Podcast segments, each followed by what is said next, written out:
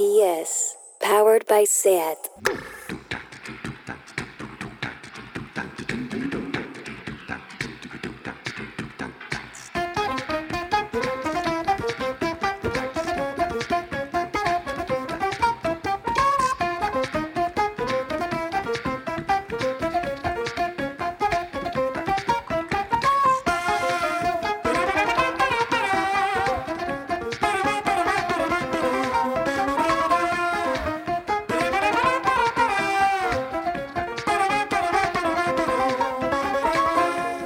Bienvenidas a Tardeo. Después de sacarme Twitter por unos días, hoy me he sacado las notificaciones del móvil. La pregunta sería, ¿por qué hacerlo ahora y no antes? No tengo la respuesta a esto.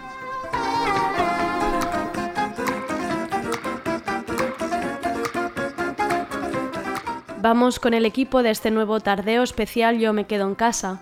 Juntando las piezas y equilibrando sonidos tenemos a nuestro técnico virtual David Camilleri. Recordad que sin ellas el programa no sería posible el equipo de redes, Isaro Bo y Blanca Martínez en comunicación, Twitter y Instagram. Empezaré por el Tranquimacín para conectar luego con casa de Sergi Couchard para que nos cuente las novedades musicales de hoy. Y vuelve la sección de Analía Plaza, periodista especializada en empresa, transporte y vivienda en el diario.es y que hoy nos hará un repaso por la crónica económica y los cambios que está produciendo esta situación de pandemia y confinamiento. Y para acabar, volvemos con nuestra querida Alba Riera, programadora de Abaixados Deu y que estos días, debido al cierre del espacio, están realizando desde la cuenta de Instagram de Abaixados takeovers por parte de artistas y una programación virtual especial. El martes pasado se realizó una clase de dancehall con el colectivo Di Chicas. Hoy hablaremos con Magali Joe, que es bailarina y coreógrafa de dancehall y fundadora de este colectivo Di Chicas y que además forma parte del grupo de bailarinas que acompaña a Batial en tour. Preparaos por si hoy hay que bailar. Soy Andrea Gómez y esto es Tardeo.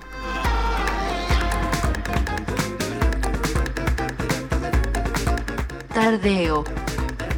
Porque no se puede saber de todo. RPS.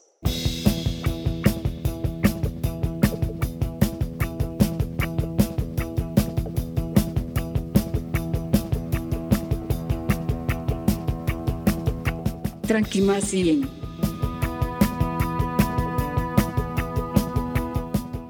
En el Tranquimacín de hoy contaros algo muy extraño que me ocurre desde que hemos empezado esta versión desde casa. A modo de confesión os diré que mientras hago el programa siento que estoy hablando para mí misma. Siento que no hay nadie al otro lado como si mandara cápsulas sonoras a la luna. No sé qué supone esto, pero en cualquier caso, gracias si estáis al otro lado. Y después de esta confesión un tanto lunática, vamos con algunos proyectos que pueden resultar interesantes para romper la individualidad y ayudar en lo que podamos. Por un lado, debido a mi obsesión por las plantas y su cuidado, me gusta mucho lo que está haciendo All Blanc en su Instagram. All Blanc es una tienda de flores y plantas de Barcelona y a través de sus stories han decidido hacer una especie de cursos o minicursitos o incluso podríamos llamar, llamarlo breves explicaciones de, por ejemplo, cómo propagar tus plantas, cómo regarlas o cómo trasplantarlas. Lo explican de una forma muy visual y fácil, sobre todo para gente negada como yo, y casi casi todo se puede hacer con cosas que tengáis por casa y si no, solo hay que ponerle un poco de imaginación. Es una muy buena manera de pasar el rato. Luego está el proyecto Cósetelo tú, que podréis encontrar en Twitter, y están cosiendo un montón de mascarillas estos días. Han creado una red de personas voluntarias y las están organizando para manufacturar mascarillas para luego poder repartirlas. Podéis ir a su Twitter, cosetelo barra tú, y ahí podéis ver cómo colaborar. Están pidiendo por un lado ayuda económica para el material, o si tienes máquina de coser en casa y sabes coser, pues que te apuntes a hacer más mascarillas. Y hay una tercera demanda, esto ya es un poco más raro, pero si tenéis sábanas quirúrgicas en casa porque eres veterinaria o dentista, pues les irá de fábula para seguir sacando más mascarillas. En su Twitter veréis que hay enlace a su web donde encontraréis toda la info para ayudar. Y para acabar, hablar de otro proyecto que justo ha nacido hoy y que está todavía empezando. La web se llama subimospersianas.com y está pensado para todos aquellos pequeños negocios que hayan tenido que cerrar y que no disponen de web ni pueden ofrecer un servicio online. Nace esta web social para recopilar los negocios y juntar las distintas iniciativas que se vayan presentando. Es una manera de ofrecer tarjetas regalo para que se usen cuando todo esto haya acabado y los negocios puedan sobrevivir antes de tener que cerrar por casi ruina. Los ingresos son íntegramente para el negocio. Pensadlo no tanto como un gasto propio, sino como una inversión en los locales y negocios de barrio a los que soléis ir. Y si tenéis un negocio propio, pues ya sabéis.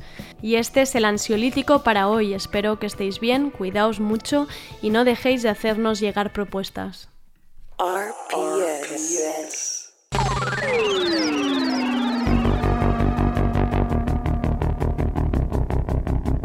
Lo de la música.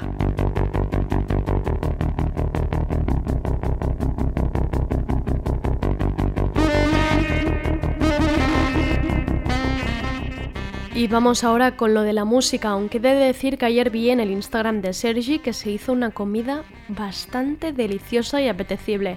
Ojo, no acabe derivando esto en lo de la cocina, lo veo cada vez más puesto. Conectamos con su casa a ver qué nos cuenta. Hola Andrea y hola amigas que nos escucháis desde vuestros hogares cada día. ¿Qué tal lo estáis llevando? Ayer, como bien dice Andrea, hice una cosa muy rica, pero de reconocer que se me fue muchísimo de las manos.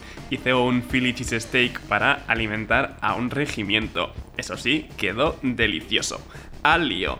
The, The Strokes publicaron el último adelanto de The New Abnormal y esto es Brooklyn Bridge to Chorus.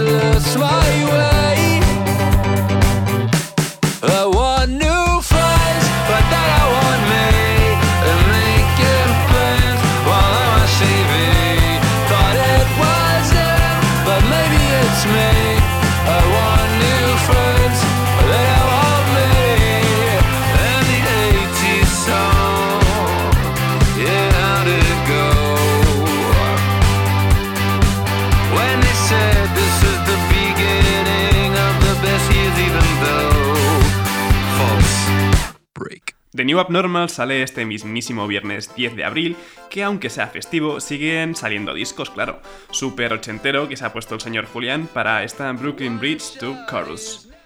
Y Desire siguen reactivándose que desde 2009 apenas se sabía nada de ellas, esto es Escape,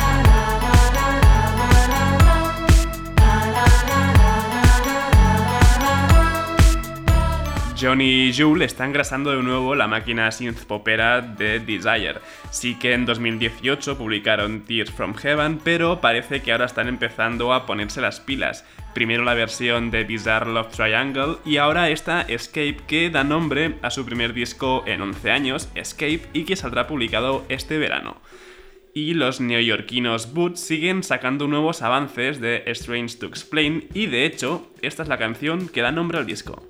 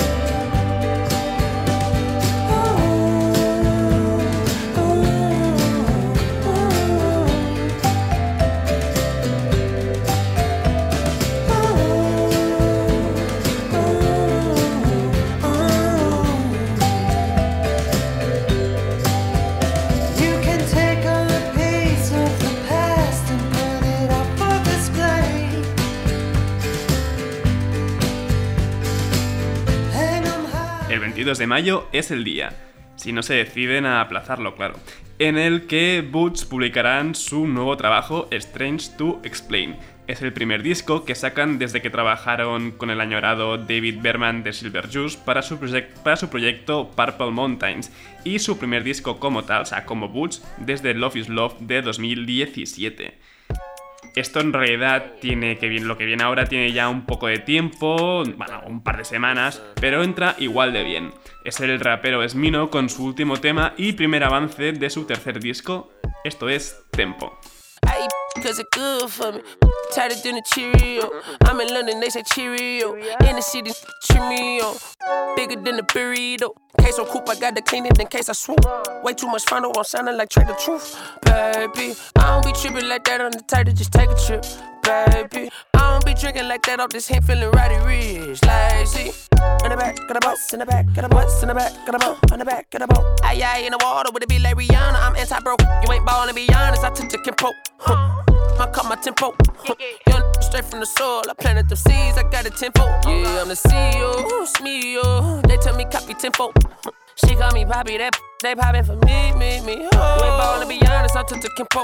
I cut my tempo. Huh. I cut my tempo. Huh. I cut my tempo. You ain't ballin' be honest, I took the Kimpo. I cut my tempo. I cut my tempo. I cut my tempo.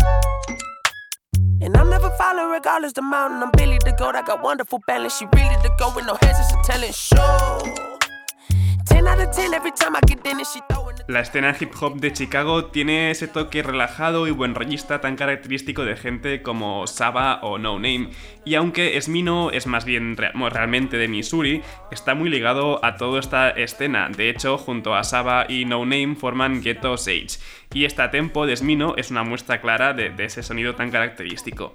Y volvemos para aquí porque Cariño acaban de publicar su primer single como tal dentro de Sonido Muchacho. Esto es Excusas.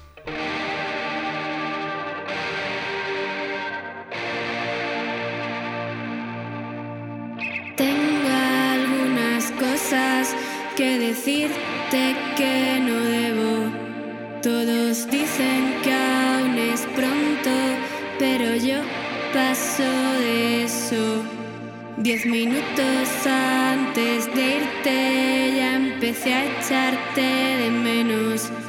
Y al marcharte sentí dentro que quería verte de nuevo. Tengo más de cien excusas inventadas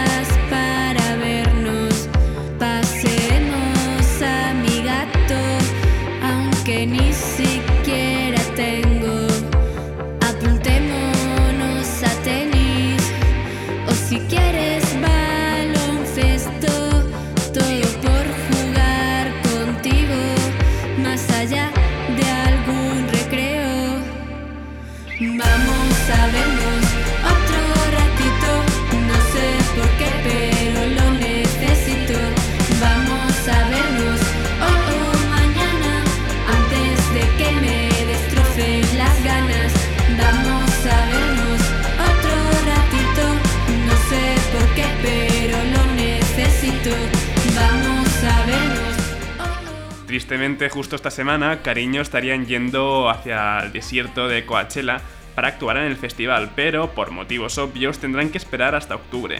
Excusas es el primer avance de un nuevo EP, si no me equivoco, aunque no se sabe mucho más de él. Y seguimos con música aún más cercana que Cariño si cabe.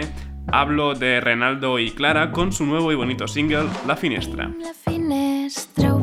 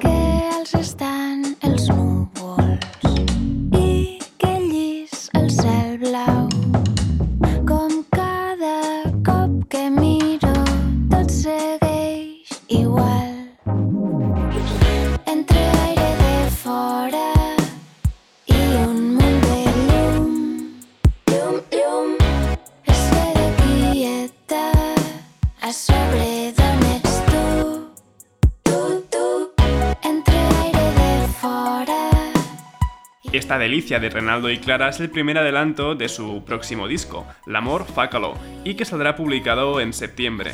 La Finestra es una canción que habla de estar en casa, de mirar por esa ventana donde has mirado infinidad de veces y que te sabes todo ya de memoria. La verdad es que es muy adecuada a lo que estamos viviendo estos días. Y voy a despedirme con bailoteos, venga va. La semana pasada se publicó What We Drew, el disco debut de Yaeji, y esto es When I Grew Up. No dejéis de bailar. Hasta mañana.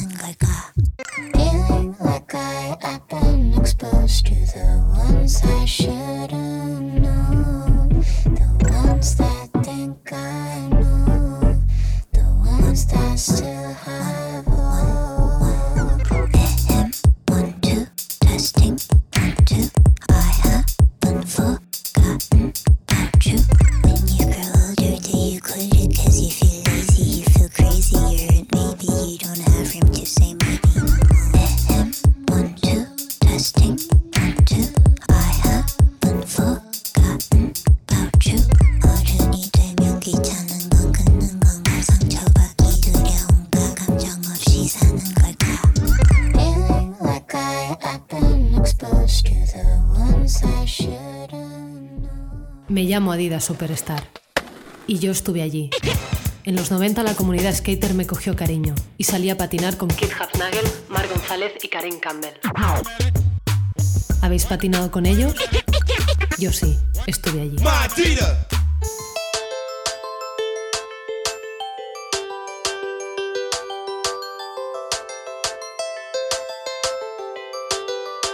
Te lo voy a que pa' ti nuevo, esto se llama dancehall. Y volvemos de nuevo a la sección sobre tecnología y nuevos modelos económicos de la periodista del diario.es, Analía Plaza. Analía estos días está haciendo temas súper interesantes en el diario.es sobre cómo la pandemia y el confinamiento están cambiando muchos modelos de negocio. Ha escrito, por ejemplo, sobre importadores de mascarillas chinas, sobre los abusos que están cometiendo algunas funerarias, sobre Airbnb, sobre ganadería y la caída del consumo de carne o las medidas de seguridad de los supermercados. No os perdáis Analía en Twitter porque siempre pone el foco donde toca. Vamos ahora con ella a ver qué nos cuenta. ¿Qué tal? ¿Cómo estás? Hola, ¿qué tal? Pues bien, aquí también viendo qué sacamos hoy, a ver qué noticia toca. ¿Cómo cómo lo llevas en tu día a día? Eh, bien, lo que pasa es que ya cansa escribir sobre lo mismo todo el rato, ¿no? Da la sensación, bueno, no, no es que da la sensación, es que realmente no hay otra cosa ahora mismo, entonces ya creo que va un mes eh, que solo son temas sobre coronavirus y es un poco... Claro, porque al final la gente tampoco quiere leer sobre otras cosas, ¿no? O sea, Yo creo que tú- sí, yo creo que ya empieza a haber un poco de cansancio. Vale, ¿eh? O sea, vale. Yo no tengo acceso a los datos, pero vamos, mi sensación es que habrá un poco de hastío. Eh, pero claro, es que tampoco hay otra cosa que esté sucediendo claro.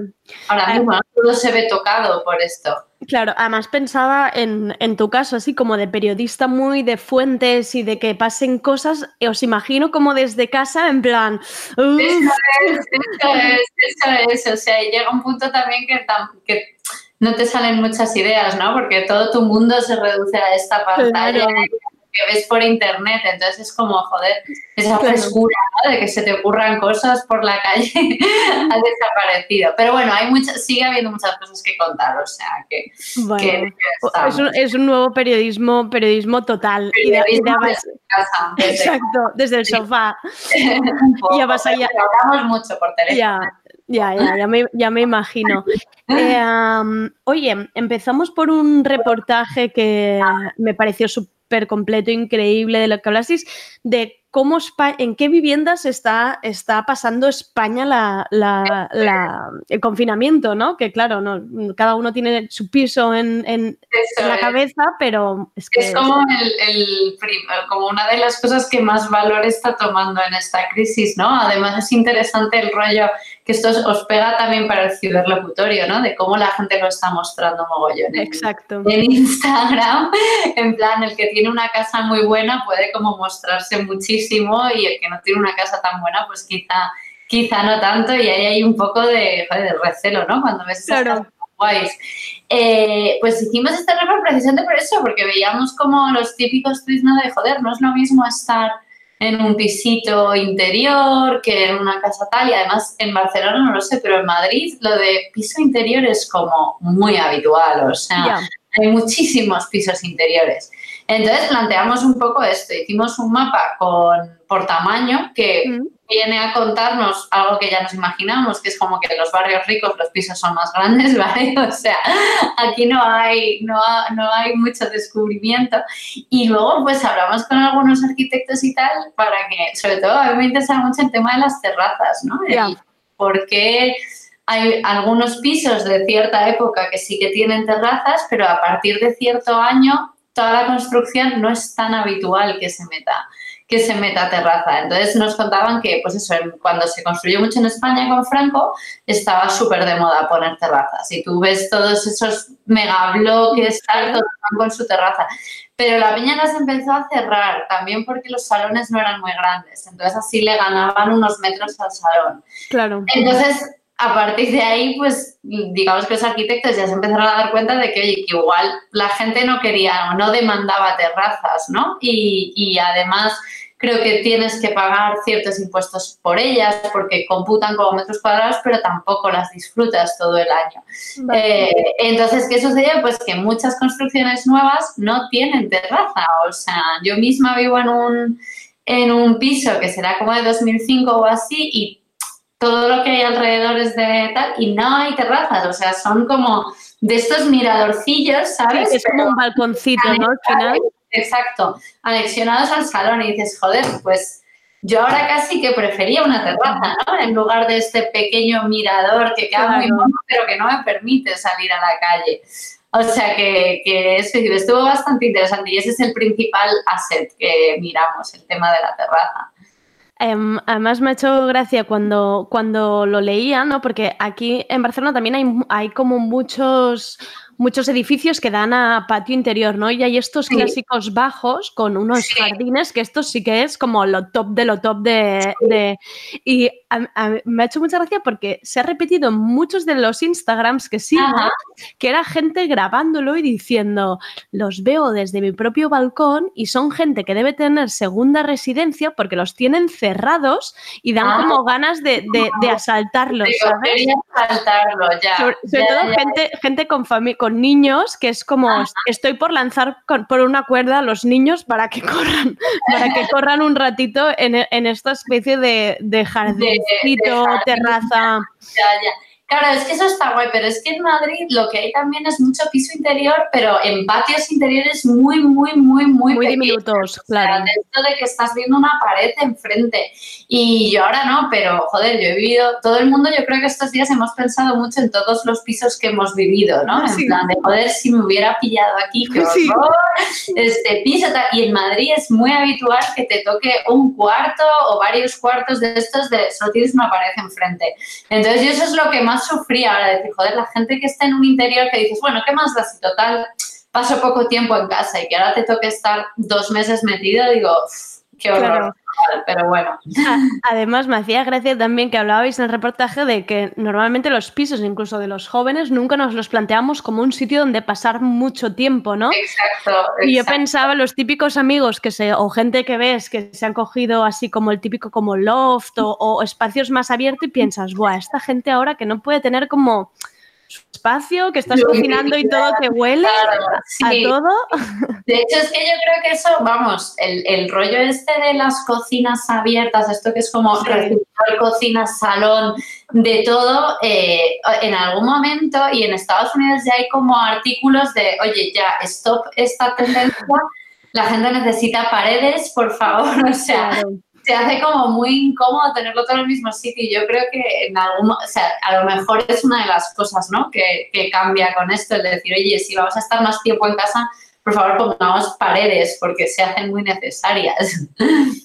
Y lo que me ha sorprendido también de uno, de uno de los gráficos que incluíais en el reportaje es que los hogares con mayor superficie, casi todos están en la provincia de Madrid, que parece como... Puede ser, no me, no me he fijado, pero puede ser, ¿no? En la zona Sí, de... ¿Era o Alicante o Madrid? Era donde estaban los hogares Ah, un poco bueno, más- claro, eso relaciona mucho, claro, eso es por municipios, eso relaciona mucho con donde están los ricos, básicamente. O sea, había ahí un punto de Pozuelo, Boadilla, sí, que exacto. son- claro, que son como sitios que, bueno, si vives en Madrid los conoces, pero si vives en España, te tienen que sonar de cuando salen las listas estas de los pueblos más ricos de España, tal, siempre salen estos. Pues y estos. ahí es donde están las... Y claro, es que son sitios de, de mega chalets, ¿sabes? Claro. Entonces, pues, Claro. bueno, pues eso es lo que hay, ahí no están nada mal. ¿eh? Ahí están, están llevando otro tipo de confinamiento. Oye. Y hablando de, de viviendas, otro, otro gran tema, los pisos turísticos que de repente han empezado a aparecer, ¿no? En Idealista, es. como, wow, en plan, ¿qué es Eso esto? Eso es, pues eso es lo que hemos visto todos, o sea, yo creo que falta todavía un análisis como bien hecho, ¿no? De decir, vale, pues con un mes vamos a, com- a comparar y demás, pero es algo que más o menos estábamos viendo todos, que de repente salían como setas pisos en los centros de las ciudades, que además tú los veías y decías, a ver, es que este es el típico Airbnb, Claro, ¿no? O sea, como que no ofrece mucho fallo. Lo que pasa que, claro, cuando se ha puesto a los medios a hacerlo, pues ya sabéis, ¿no? Los del sector inmobiliario siempre, no, no, no, esto Claro. todavía no es así, no tal cual.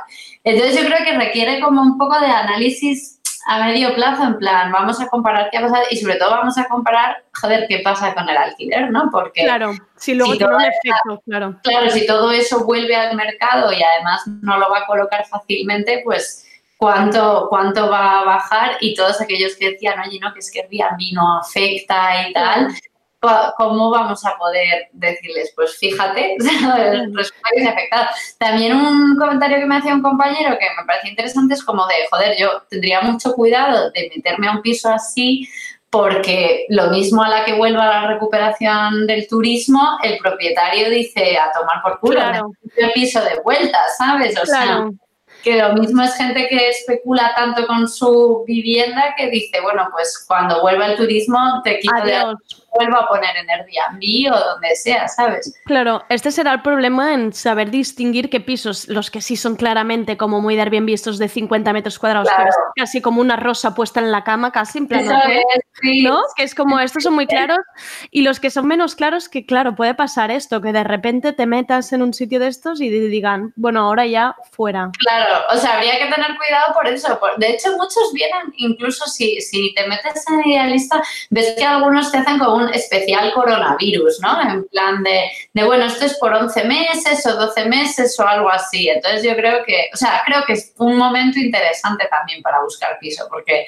de repente están como así un poco acojonados. Y, y te van, o sea, igual que antes te volaba, pues ahora te van a aceptar todas las rebajas que les pidas, probablemente, o o no todas, pero como que van a ser mucho más flexibles que antes, ¿sabes? Pero eso hay que tener cuidado, no vayan a querer ponerlo en Airbnb otra vez a la vuelta. Claro.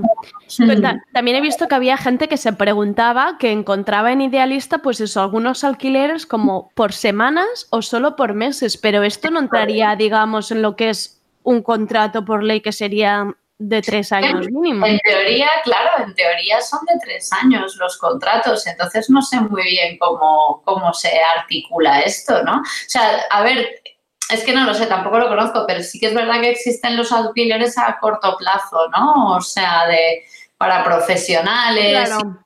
por tres meses. Entonces supongo que estarán intentando colocarlo en ese en ese segmento a la espera de que Airbnb remonte, ¿sabes? Si es que lo hace, pero Claro. bueno, yo creo que le va a costar un poquito todavía, ¿no? Encontrar, encontrar clientes igual que los tenían antes. Entonces, no sé, esa es, esa es una subtrama que a mí me parece muy interesante, la de qué va a pasar con el alquiler. Sí, y además también luego me ha hecho mucha gracia también que me he encontrado, no, no sé dónde lo he visto, que era como que personas que salían a hacer el aplauso y como son calles de estas muy típicas de muy turísticas o llenas de sí. pisos turísticos que salían tres vecinos como, la, como Que si- no había nadie. como- exacto, como si fuera la resistencia que quedaban ahí.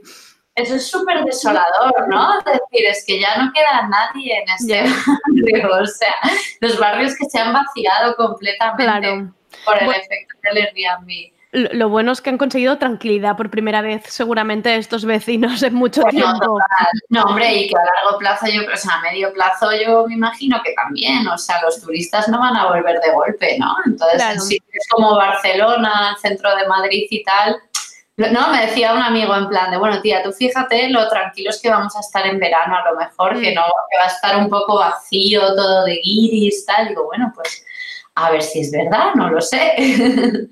Sí, sí, yo el otro día justo también lo hablaba que decía que yo creo que el impacto real de, de pensar en la ciudad vacía, no tanto de ver como mi calle, sino, sino de ver eso, exacto, zonas como típicas de turismo, en plan cerca a la catedral, o sitios así, como realmente de decir, que, que como si lo pudiéramos tener nosotros por primera vez, ¿no? Los locales. Exacto, de volver a la exacto. Rambla, de volver a sitios así que digas, bueno, Bueno, y en Barcelona más, claro, o sea, en será Barcelona como no pensaba. más. Yo creo que vais a flipar el día que salgáis en plan Sí. de Dios mío. O sea, como que se ha parado un poco el, o sea, vamos a disfrutarlo antes de que De vuelva. que vuelvan, el puerto para nosotros. Fiestas dan igual, claro, de Claro. ostras, chaval, por primera vez, ¿no? Mm. Qué fuerte. Sí, sí, sí, sí. Oye, y otro de los temas que tocaste, este es un poco más duro y sí que lo había oído y no, y no, y no me he querido meter pensando que tú me lo, me lo aclararías. Todo Ujú. este el tema de, de los abusos que están habiendo de funerarias De que creo que destapó un chico, ¿no? En Twitter, puede En. Barcelona, sí, sí, la, la historia con eso, bueno, lo que estaba sucediendo eh, es que las funerarias estaban cobrando por cosas que no hacían, básicamente, ¿no? O sea, digamos que ahora un, un, o sea, no pueden haber funerales, ni tanatorios, ni nada. Entonces, Claro. el servicio tiene, está como muy limitado, pero claro, como no pueden ofrecer todos esos servicios, pues están metiendo costes pues por ejemplo, mentían en una cosa, este chico le mentían porque le intenta, le decían que por seguridad pues había que hacer un, había que comprar un ataúd especial del coronavirus con un recubrimiento especial, no sé qué, y esto era mentira. O sea, por lo menos la, la norma que había en ese momento era una, o sea, era un féretro especial y una bolsa normal y cor- o sea, un féretro normal y una bolsa normal y corriente, pero estaban haciendo esto. Y luego la historia es que en Cataluña debe ser más fuerte todavía que, digamos que a este chico, todos los que han sido engañados por las funerarias en el pasado le decían, por favor, sigue con tu lucha ahora que nos están haciendo caso, porque esto es como muy habitual, el que se producen abusos de las funerarias, especialmente en, en Cataluña, donde hay un grupo que se llama Memora, que es como el que domina el mercado y domina, tiene al parecer también como contactos con los hospitales, entonces le- les derivan directamente a ellos. Y como es un sector que pues nadie lo conoce realmente hasta que se enfrenta a él y cuando se enfrenta a él se quiere enfrentar Claro. como lo menos posible, ¿no? O sea, Claro. decir, a ver, tú cuando te vas a comprar un ordenador, tú comparas, ¿no? Antes de tomar la decisión de, de compra y te informas, pero cuando tienes que enterrar a un familiar, es que lo último que quieres es ponerte a comparar precios o a enterarte de tus derechos o tal. Entonces, claro, aprovechan ese momento emocional para, para bueno, pues para engañarte, básicamente, ¿no? Y para, para. Entonces, lo que, lo que fue interesante fue que en Cataluña le han querido meter un máximo de precios, ¿no? O sea, que ahí a la Colau me parece que le querían meter como, si eran 2.600 euros o algo así, que no te podían cobrar más, lo cual se opusieron todas muchísimo, todas las funerarias, en plan, "Ah, Claro. intervencionismo, tal.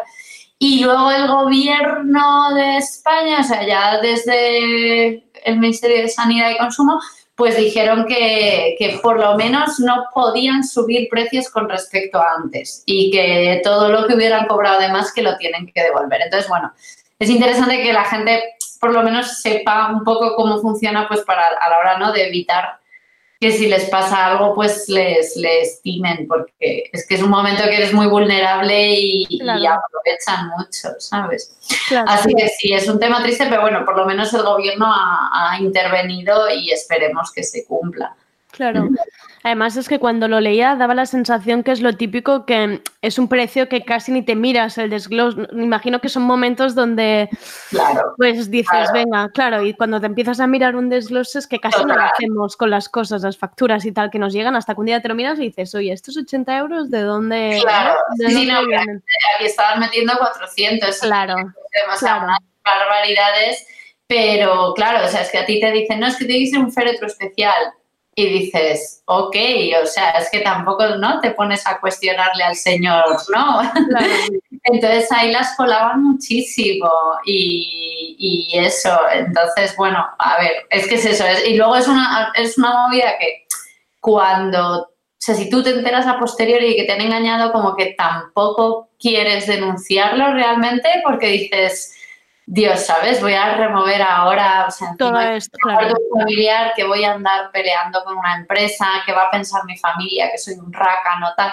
Entonces, como que lo dejan ahí. Entonces, nada, tienen un, un negocio montado interesante las funerarias. Además, son como empresas muy grandes, ¿no? Y digamos que las pequeñitas también salen como diciendo, oye, que son estas las que, las que lo hacen mal, pero hay una serie de pequeñas empresas que luchamos, de hecho, contra ellas, ¿no? Claro, claro. para que no abusen también de nosotros y hagan su propio oligopolio. Así que. Claro. Oye, Menalia, y ahora una pregunta más de, de cosas que han surgido estos días, así hablando con amigos o dudas que, que tienes. Em, tú que estás metida como en, en temas de tecnología y comercios digitales y cosas así, una de las preguntas es, ¿quieres ayudar a algunos de estos negocios o comercios digitales Sí, Em, pero sin saber si el, si el comprarles algo para que te lo manden a, a casa está siendo contraproducente, estás exponiendo a la gente a, peligros, pero a la vez también dices, bueno, pero quizás que este negocio no, no, no no tira no- o no remonta de esta. Y entonces hay esta cosa de... mm, Ya, de no pues saber. eh, no sé cuál es la respuesta, pero, o sea, en general creo que todos estos quieren vender un montón de cosas. De hecho, por ejemplo, hablando con, o sea, hablabas antes del tema del consumo de carne, ¿no? Que había Sí. caído por la hostelería. Eh, lo que he visto es un mogollón de productores de carne intentando sacar a la desesperada su producción, ¿no? O sea, ayer me pasaron una eh, un este de ternera de- del País Vasco que estaba vendiendo los filetes eh, a kilos porque le tenía que dar salida, ¿sabes? Claro. Y los corderitos y tal, pues lo mismo, en plan de os lo llevamos asado si hace falta, tal, porque ¿Y los le venden online o cómo están haciendo y lo esta venden venta? online y lo distribuyen, sí, sí. Este, por ejemplo, de, de filetes de ternera, bueno, de chuletones de ternera, este te lo vendía online. Y bueno, se estaba distribuyendo y de hecho ayer tenían la web caída de tanta gente que estaba Claro. viendo y demás, ¿no? Entonces te hacían un porte en plan, creo que ni siquiera cobraban gastos de envío. O sea, fíjate Ya. lo, Lo lo- desesperados que están. lo claro. desesperados que tienen que estar por sacar producción porque, pues a ver, a mí lo que me decían es como, a ver, las cabras las puedes sacar al campo, pero las vacas realmente llega un punto que no y las tienes que alimentar o tienes que sacrificar para vender y si no vendes tienes que tirar esa producción porque tampoco siempre tienes espacio para almacenarlo. Claro. Entonces, en general, o sea, hay los productos perecederos como estos que están pidiendo tal, pues si te gusta, yo optaría por apoyar y comprar. Eh, habrá otras cosas que a lo mejor yo creo que lo que están haciendo otros negocios es que tú lo compres, pero ya cuando pase el estado de alarma ya lo entregan, ¿no? Que eso también tiene sentido. Entonces yo creo que sí que es una, una buena forma, ¿no? De, de apoyar. Es que si no, o sea, habrá pequeños negocios que es que estarán, pero Claro. con el agua al Claro. cuello. Entonces yo Claro. sí que compraría. Entonces si es perecedero, bueno, que te lo traigan, seguro que toman todas las medidas. Y además el transporte, cierto transporte sigue funcionando. Y si no es perecedero, pues que te lo traigan cuando termine todo y no, es una forma, yo creo que sí que es una forma de ayudar. ¿Y hay algún sitio, aparte de la web esta de ganadería, algún sitio donde, yo que sé, que sepas de, de ganadería o incluso de países que se pueda como ayudar, comprar, no está recogido de alguna manera yo no- yo he visto iniciativas pequeñas que me han llegado además por WhatsApp, en plan, pues Vale. pequeñas eh, explotaciones que han dicho, "Mm, ya está, vendemos cordero y además es que además lo venden a lo bruto, me parece que Claro, tenías claro, me lo imagino. 6 kilos o una cosa así, o sea, porque deben tener un exceso de stock brutal. Y, y no, o sea, yo he visto un par de iniciativas y han sido, me han llegado, pero no, no sé, no sé si hay nada centralizando Vale. todo esto. Si Pero te bueno, van, si te van llegando, ya. y si te van llegando estas pequeñas, tú también avísame, como estoy recogiendo Vale. al inicio del programa proyectos y así, sobre todo estos que sean como que les estamos haciendo el favor, ni que sea de, de- de sacarles de encima toda esta sobre Claro, y además un precio en general. Claro. ellos básicamente necesitan quitárselo de encima. Entonces, es- o sea, los filetes de ayer, o sea, yo iba a comprar como 10 chuletones porque era como que estaban, tenían una pinta brutal y además estaban muy baratos y tenían la web caída, o sea que lo mismo ya ni les queda, ¿no? Claro, Pero, pero sí, yo ahora os los paso para que los tengáis. venga, pues lo, pues lo contaremos en el tardeo de mañana. Em, Analia, muchísimas gracias Nada, por entrar. Em, te seguiremos leyendo. Tú sigue, tú sigue poniendo el foco sigo a la vivienda, todo esto del turismo, tienes los pisos turísticos. Échale un ojo, bien. Y, y- y muchísimas gracias. Nada, gracias a vosotros. Un beso. Muchos ánimos con el confinamiento. Adiós. Hasta luego, guapa, chao.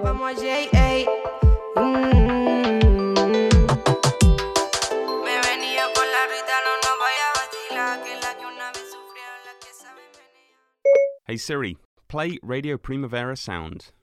Okay, check it out. RPS, powered by SAT.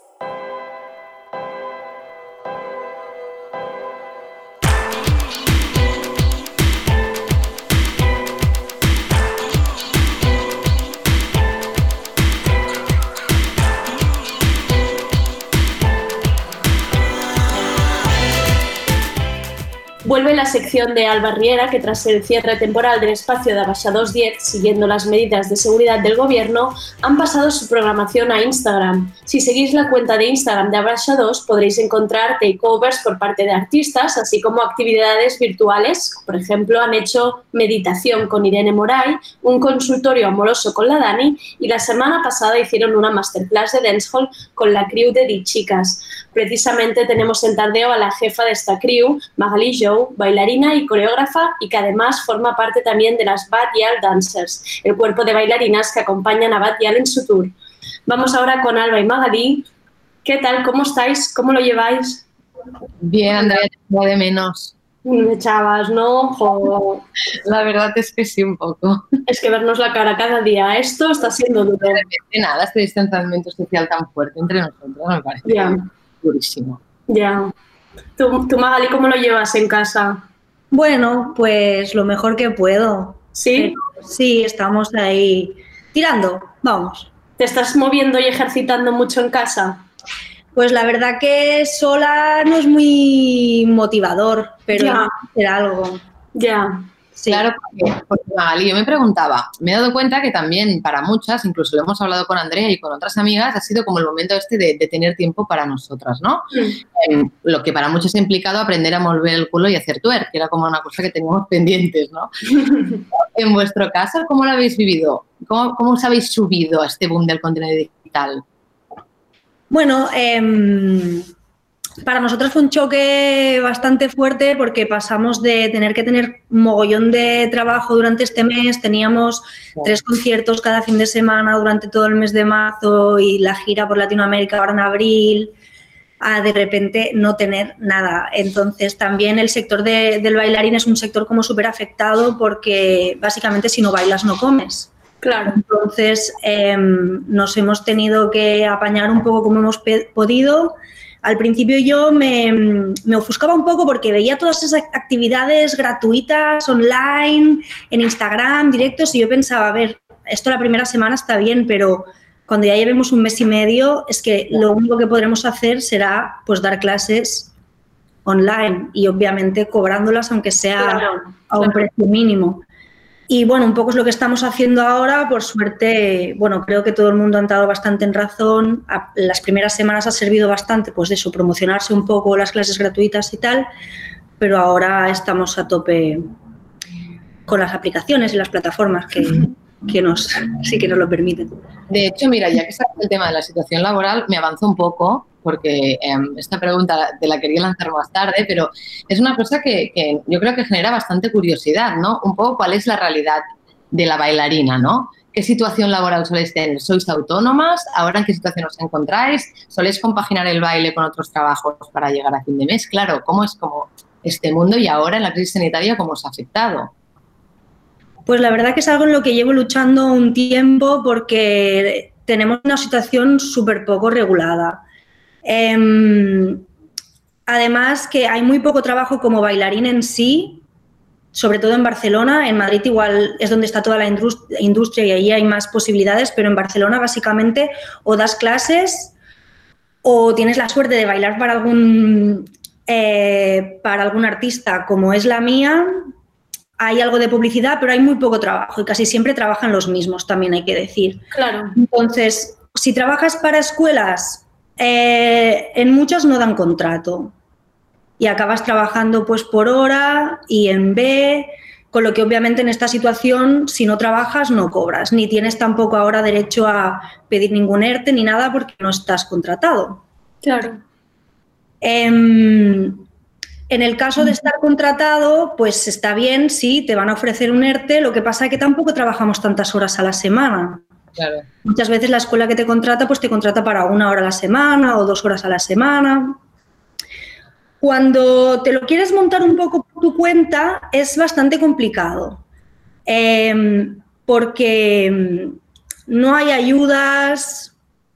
Es como que, por lo menos en mi caso, yo estuve una temporada intentando organizar clases por mi cuenta. Eh, me di de alta de autónomos, pero me fijé y no tenía suficientes alumna, no suficiente alumnado, aunque estoy contenta porque tengo bastante alumnado y, y me van bastante bien las clases, pero no suficiente como para poder... Para que te salgan los números, claro. Y al final, al fin y al cabo me di cuenta que estaba, estaba trabajando para pagar al Estado, Claro. con lo que tuve que, que parar con esa actividad. Total, que a ver si un poco esta situación nos sirve para unirnos un poco todos y luchar para tener mejores condiciones de trabajo. Porque, Claro. sí. Porque tú también destacabas ahora que ahí de repente surge la suerte de bailar para alguien, ¿no? Como ha sido vuestro caso. Esta suerte de que depende, imagino que muchísimas horas de dedicación, muchísimo esfuerzo, pero que, como una bailarina acaba en grandes escenarios haciendo tours, ¿no? Supongo que es como lo que todo lo que querríamos que pasara siendo bailarina, pero como tú dices, es una suerte de pocas. Bueno, yo creo que son muchas cosas. Eh, obvia- obviamente muchas horas de trabajo, eh, mucha dedicación, mucho ensayo, el también eh, hacerte buena publicidad, que parece mentira, pero hoy se dice que Instagram es el nuevo currículum y tú puedes ser muy buen bailarín, pero si no te das a conocer, no te van a llegar muchas oportunidades. Y después yo creo que también hay un punto de suerte, ¿no? De estar en el momento correcto, en el sitio correcto. Y a pesar de que ahora se ven más, más bailarinas en el escenario, ¿no? Ya sea porque, bueno, también más artistas se han, se han acompañado de esta crew de baile, em, la danza siempre ha estado relacionada con este punto de competitividad, ¿no? Incluso las pelis que hemos visto durante mucho tiempo, estos castings y esta especie de lucha, em, acompaña este tipo de baile, ahora parece que acompaña un empoderamiento de las mujeres y como más ganas de estar acompañadas de amigas y tal, pero sigue habiendo esta competitividad o no? Eh, sigue habiendo esta competitividad un poco también por, por lo que decía, ¿no? Que cada vez hay un volumen más grande de bailarines, pero no hay para, para tantos. Entonces, es también yo creo un trabajo que tenemos que hacer los bailarines em, que estamos formando a, a nuevos bailarines, ¿no? Los que serán futuros bailarines profesionales y un poco enseñarles que siempre el bailar tiene que ser para uno mismo y que un- uno tiene que mejorar la versión de uno mismo y nunca comparándose con los demás. Creo que esto es un trabajo que tenemos que hacer ahora mismo, sí, los que estamos enseñando. Retomando un poco el tema de mujeres, que ahora sacaba Andrea, también, al menos a mí me impacta bastante, que el dancehall al final es un, es un tipo de baile de, de coreografía muy ¿Cómo protegéis la danza y vuestros espacios para que se conviertan en espacios más seguros y poder bailar tranquilas, sin juicios? Pues creo que es un trabajo eh, pues que hay que hacer poquito a poco, con mucho tiempo, intentando concienciar a la gente mucho, empezando por las alumnas y que poquito a poco también pues este, este mensaje se vaya expandiendo, ¿no? Que es el que principalmente yo intento transmitir, que es que cuando bailes, lo bailes bailes como a ti te dé la gana porque a ti te hace sentir bien y no para conseguir la aprobación de nadie ni para provocar nada a nadie y que obviamente eso no da pie a nadie a ni hablar de ti, ni, ni etiquetarte de ninguna forma, ni obviamente tocarte, ni nada. Por curiosidad, esto en las clases, que ahora se me ha ocurrido, con, con- que muchas veces son chicas jóvenes y adolescentes, ¿también impartís como esta parte más educacional? Yo siempre que puedo, sí. Siempre que puedo intento soltarla ahí algún comentario para que les quede, ¿sabes? Sí, sí, sí. Para mí es, es importante. Vale, y ahora porque hay una generación que, que casi relaciona el, la danza con el dancehall, ¿no? Preguntas de hace 10 años o, o gente como yo que creció viendo Upa Dance, que era como, me dices dancehall y digo, ¿pero qué es esto? Em, si nos lo puedes definir para los oyentes que estén menos, menos puestos con este tema y luego cómo, cómo te llega a ti, cómo dices, oye, esta es mi modalidad, me, me voy a decantar por esto. Em, bueno, así haciendo un breve resumen, eh, el dancehall es una danza urbana eh, originada y creada en la isla de Jamaica. Para la gente que no lo sitúe mucho musicalmente, sería una evolución de- del reggae. Y la gracia que tiene un poco es que los bailarines en Jamaica eh, crean movimientos a los que ponen nombre, entonces van por todas las fiestas promocionando esos movimientos y si el movimiento triunfa, entonces hay artistas que crean canciones que hablan de esos movimientos. Un poco como la Macarena, pero digamos ahí salen Macarenas diferentes todos los meses. Entonces la gracia es estar a la última y saberte eh, la última canción, el último tema que han sacado y el movimiento y, y bueno, a mí me llega un poco yo creo que lo primero que yo descubrí mm, del dancehall fue la parte así un poco más comercial cuando nos llegaban aquí productos como Sean Paul, Shaggy. Pero obviamente no sabía que a nivel de danza existía también Claro. un estilo. Entonces creo que fue un poco más un poco más tarde, yo estuve viviendo en Estados Unidos, allí viví en un barrio jamaicano donde también escuché mu- mucha música dancehall. Yo para esos entonces ya me dedicaba a la danza urbana, a lo que para esos entonces llamábamos hip hop. Mm, Y hasta el, el punto que me di cuenta, pues eso, que en, en mi iPod del momento, pues llevaba más música dancehall que no hip hop. Y entonces descubrí que había estilo de baile y decidí viajar para formarme porque aquí en España no conocía gente. Claro, que- era, un punto que no había tampoco ni clases, ¿no? Casi fuiste como de, de las primeras de decir, bueno, tengo que ir hasta allí para aprender del- de este baile. Sí que había gente a- en Barcelona que lo bailara, pero como no era gente, digamos, metida dentro del el mundo de la danza urbana o de las escuelas, gente más que salía de las fiestas, pues yo no, claro. no las conocía. Sí. Y ya, ya que hablabas también un poco de tu evolu- ay, evolución personal, en tanto, o sea, cómo te, re- cómo te encontraste con el dancehall, Em, que en Barcelona es una realidad muy distinta que la que se vive en, en Jamaica y seguro que incluso la que se vive en el barrio que viviste de Estados Unidos acá, ¿no? Am, todo el tema, el debate sobre la apropiación cultural, el privilegio, el whitewashing del dancehall, ¿qué opinas tú? A ver, para mí es que apropiación cultural es un aspecto que no debería ni de existir. Y hay, habrá mucha gente que no esté de acuerdo conmigo y que se ponga las manos en la cabeza, pero para mí que compartamos culturas entre nosotros, entre las diferentes pues, culturas y que aprendamos de ellas y que nos mezclemos es algo súper bonito y que creo que puede ayudar mucho a la humanidad. Entonces, no le veo nada, absolutamente nada malo a que las culturas se mezclen, todo el mundo aprenda de todo y que a la vez pues aprendamos esto, ¿no? Pues a respetarnos un poco más y igual de repente surge algo súper bonito y hasta arreglamos el universo, yo qué sé.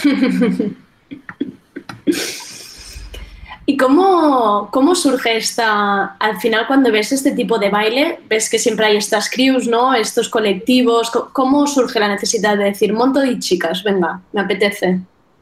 Em, en lo de Di Chicas, en realidad fue algo como muy natural y muy esporádico. Simplemente llegó un punto que yo me di cuenta que yo estaba dando clase dos días a la semana, eh, que yo compartía una hora con un grupo de chicas que venían todas las semanas y que yo les veía las caras, pero que no sabía absolutamente nada de ellas. Y un día las invité, a- después de clase, pues irnos a tomar algo. Y a partir de allí, pues me di cuenta que eran un grupo de mujeres que tenían las mismas ambiciones que yo, las mismas necesidades que yo. Y a partir de allí, pues mira, empezamos a quedar más fuera de esas clases, también tuvimos la oportunidad de preparar algún show para algún evento. Y así fue la cosa. Y al principio no fue más como, como eso, ¿no? Igual un grupo de mujeres que, que quieren aprender sobre esta cultura y que igual yo las dirigía un poco porque pues yo fui la primera igual que viajó y que empezó a formarse, pero al final ha, surgido esto tan bonito que hem- hemos como evolucionado todas poquito a poco, ¿no? Y crecido todas a la vez y, y la verdad que está siendo un proceso muy bonito. Em, yo entiendo que también supongo que es, que es muy injusto, ¿no? Que, que al final solo se, se os atribuya o que volvamos a las bailarinas de Batguial, porque muchos hemos llegado tarde y es como, hombre, llevábamos bastante tiempo ya formándonos en las pistas. Em, ¿Vosotros aún así lo habéis sentido así? ¿Que ha habido, ha habido una revalorización de vuestro, de vuestro gremio a raíz de que figuras como Batguial, Rosalía, etcétera, han, empezado, al menos en España, a llevar a sus crews de bailarinas y a darle esta importancia públicamente también, porque al menos en el caso de Batgirl siempre dice que ella sabe, sabe bailar gracias a vosotras también. Sí. Sí, hombre, yo creo que es un punto muy importante, ¿no? Y que además nos ha ayudado el hecho de que un artista empiece, pues ya hace que la otra también quiera bailarinas y que la otra también quiera bailarinas y hacen que poquito a poco, pues el gremio vaya creciendo, que tengamos más oportunidades y obviamente que se valore un poco más el trabajo que estamos haciendo, que yo creo que para la edad que tengo tengo mucha suerte de que mi familia siempre me apoyó y en realidad yo cuando era más adolescente iba muy perdida en la vida de lo que quería hacer y fueron ellos los que me dijeron, mira chica, ¿te gusta bailar? Pues baila. Igual en otras En otras familias, pues tendrán realidades muy diferentes en las que para ellos una carrera de bailarín o de bailarina es algo como muy poco asequible, como que no, que no se van a ganar la vida con eso. Y yo, bueno, creo que el hecho de que estemos ahora teniendo más oportunidades está enseñando al mundo de que sí, que se puede, se puede vivir de ser bailarín. Yo me pago un alquiler y, y vivo. Bueno, ahora no sé lo que voy a hacer el mes que viene. Hasta ahora lo, lo hacía.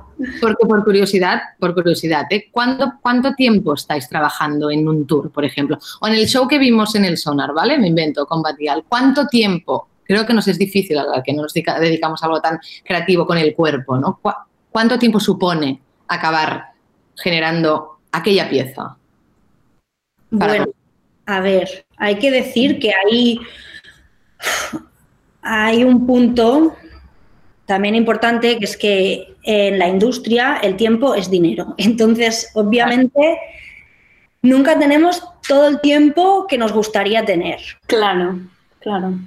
Eh, y entonces, en general, Bad Gyal Sound System, que es el show que estamos girando ahora, es un show que ha ido creciendo y evolucionando un poco con el tiempo. Sí que tuvimos 10 días de ensayos muy intensos, ensayábamos 5 o 6 horas todos los días, pero incluso cuando hicimos el primer bolo después de esos ensayos, el show no estaba perfecto y el show se ha ido también puliendo a lo largo de estos meses. Incluso ahora, claro, también van saliendo canciones nuevas. Ahora este viernes sacamos Bombón. Ah, Bien. Cada vez que sale un hit en estos días de confinamiento es como, bueno, Sí, una celebración. Sí. Algo bien, sí, sí. Entonces es eso. Yo creo que incluso hasta que no terminemos el último show en Palau Sant Jordi a finales de este año, o sea, como que... No acabará de estar, ¿no? Hasta el final. Exacto. o sea, es un trabajo constante, constante, constante. Sí. Em, así que ha causado un poco de revuelo ¿eh? entre mis amigas. Esta es una, una- una pregunta así muy, muy, muy directa. Claro, cuando he dicho, vamos a entrevistar con Andrea a las chicas, a Cabat Dancers, etcétera. Tenemos casi 30 años. Si nos ponemos ahora, ¿hay posibilidades de bailar como vosotras o como? No. Llegamos ya tarde. Sí, sí, claro que sí. A ver, igual tendrías que echarle unas cuantas horas al día. Cuadra. Sí, yo creo que mm, sí, lo único que hay que perder la vergüenza, entender que también es un movimiento muy natural para ti. Si tú no tienes prejuicios ni tabús, pues es una forma de moverse que yo entiendo, no sé, bastante sensual y, yo qué sé, yo lo siento agradecido para mi cuerpo y para mi persona cuando yo lo bailo. Entonces, sí, no es tarde, yo creo que nunca es tarde para bailar, sean cual sea el estilo que bailes. Sí. Me, da la sensación, sobre todo cuando a mí me encanta ver vuestros Instagrams y ver las coreografías y ver lo rápido que lo pillan las niñas, que digo, madre mía, estas niñas, qué maravilla. Yo, yo he de reconocer que yo he hecho baile durante muchísimo tiempo, pero hacía ballet y jazz que no tiene nada que ver. Y hice con las amigas, nos apuntamos a hacer twerk y te lo juro que en mi vida me he sentido más bicho palo entonces. Y la profesora nos decía, es que claro, aquí siempre nos han enseñado a meter el culo dentro. Cualquier modalidad de baile era todo súper apretado. Y dice, claro, el cambio que hay que hacer ahora es desencajar todo lo de abajo. Y a mí este cambio me parece una bestialidad. Pero una cosa que no te lo, no, no sé ni expresar, como que lo que me supone. Sí, es importante cuando vas a una clase de estas, sea twerk o sea female dancehall, hacer un trabajo previo un poco mental, ¿no? Porque Claro. sí que tenemos como muchos prejuicios y muchos bloqueos mentales que hacen que estemos bloqueados corporalmente. Entonces, yo es una del- uno de los ejercicios que pido a mis alumnos que cuando vengan a mis clases se lo tomen como un juego, como que van a descubrir o a meterse en un personaje y eso, descubrir formas diferentes de moverse y sin, sin rayarse, sin problemas, nada. A pasarlo. Este punto de la descensión, ¿no? Es lo que decía Andrea, que cuando haces ballet, en mi caso, por cierto, Andrea dice lo mismo, o sea, ballet- No es que nos criamos con Upa Dance, que es que al final... los comentadores, no sé qué. Claro. Eh, entonces me, me- me gusta esta idea de, de gestión emocional, ¿no? También, en plan, entrar en un personaje, destensar, tomar conciencia de tu cuerpo. Sí, sí. Tú, A tú ver, le ves pues- esperanza, ¿eh? Podemos todavía, ¿eh, Magalí? El 89 también. también hasta los 10. Yo iba como un palo también. Si yo he podido, vosotras podéis. Bien. Oye, me he visto en algunas de las clases cuando lo presentáis que hacéis diferencia entre dancehall y dancehall queen. ¿Qué- Sí. ¿Cuál es la diferencia? Bueno, es que desgraciadamente en Jamaica tienen una cultura muy homófoba, se refleja mucho también en las letras de algunas canciones y bueno. em, la realidad es que hay movimientos, cuando los movimientos los crean los hombres, los pueden bailar hombres y mujeres. Pero hay movimientos creados para, por mujeres y que se bailan con música específica para las mujeres, con lo que los hombres en Jamaica no se moverían de esa forma ni con esta música, que es algo que yo aquí en Barcelona intento cambiar, porque yo soy, aunque respeto la cultura jamaicana y gracias a Dios que la descubrí y que me está dando de comer, pero lo siento mucho, yo em, pongo por delante mi moral antes que pues tener que acatarme a, a estas normas, ¿no? Que para mí no, pues, no tienen sentido. Para mí una persona tiene que poder moverse como quiera, sea hombre, mujer, hermafrodita o... Y ya que hablas justamente de los, de los hombres en Jamaica y que seguramente nosotras conocemos a muchos cantantes o músicos, más bien hombres de Jamaica, ¿sí? ¿Nos podrías como recomendar nombres de mujeres, ya que estamos, que podamos seguir Dancehall Queen o músicas jamaicanas? Porque yo creo que en esto vamos más pez y es importante, ya que te tenemos aquí.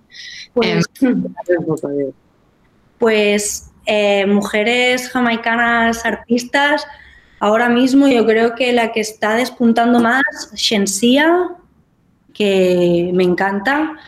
Y después hay también un artista que se llama Ishaona, que mm, me gusta mucho las letras que tiene porque son muy reivindi- reivindicativas también. Como, por ejemplo, culturalmente se, eh, se da por entendido que los hombres en Jamaica no practican el sexo oral. Las mujeres sí, pero los hombres no. Es uno de estos aspectos así súper machistas de, la cultura jamaicana, ¿no? Pues Ishaona tiene una de sus canciones, es como, no me rayes que si yo te bajo el pilón, tú también. Pues las tenemos ya apuntadísimas para estos días de confinamiento también. Oye, Magalí, si alguien nos escucha y se quiere apuntar a vuestras clases, ¿dónde tienen que ir? Eh, ¿me están, ¿Lo hacéis a través de Instagram o a través de qué cuenta lo hacéis? Sí, eh, nos pueden escribir a Instagram eh, y después normalmente las derivamos a nuestro mail porque lo estamos gestionando todo desde allí y las clases las hacemos a través de, de la plataforma Zoom. Venga.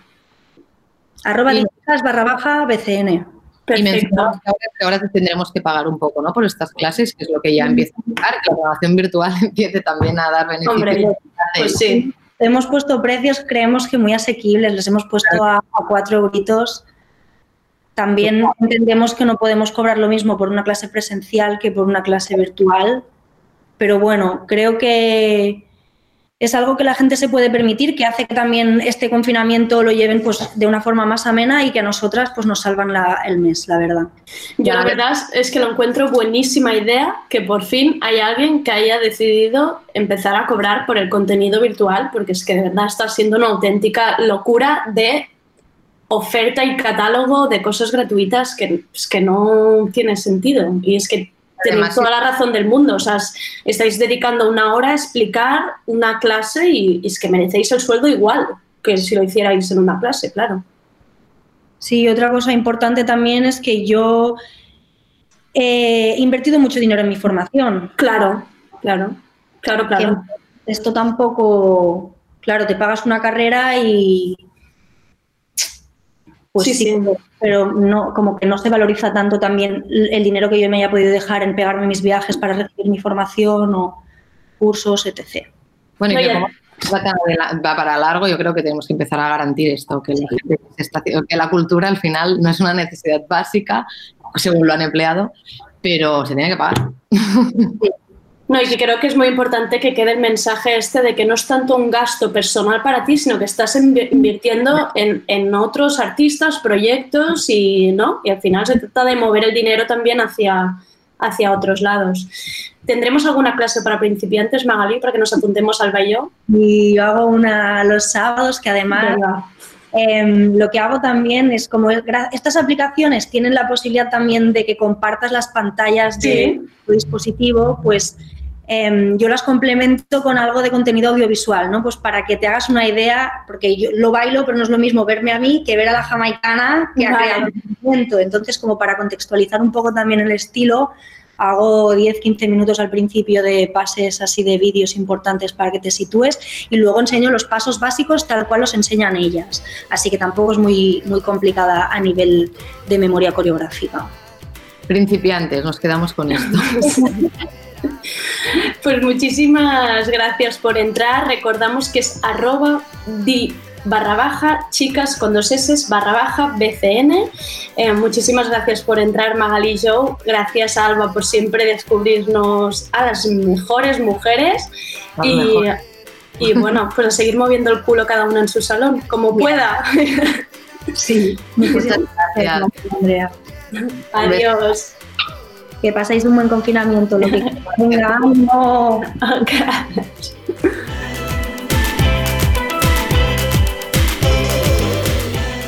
Hasta aquí el tardeo de hoy, mañana volvemos con mucho más. Soy Andrea Gómez, gracias por escucharnos.